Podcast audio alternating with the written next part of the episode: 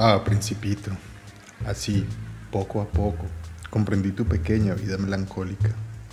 Durante mucho tiempo tu única distracción fue la suavidad de las puestas de sol. Me enteré de este nuevo detalle en la mañana del cuarto día, cuando me dijiste, me encantan las puestas de sol. Vamos a ver una puesta de sol. Pero tenemos que esperar. ¿Esperar qué? Esperar a que el sol se ponga. Al principio pareciste muy sorprendido. Luego te reíste de ti mismo y me dijiste, me creo siempre en mi casa.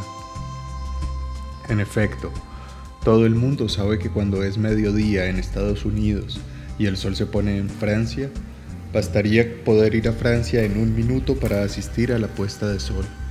Desgraciadamente, Francia está demasiado lejos pero sobre tu pequeño planeta te bastaba mover tu silla algunos pasos y contemplabas el crepúsculo cada vez que lo querías.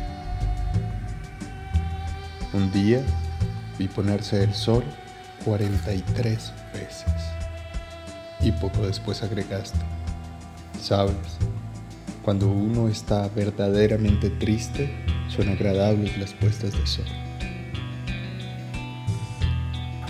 Estabas pues verdaderamente triste el día de las 43 veces. El principito no respondió.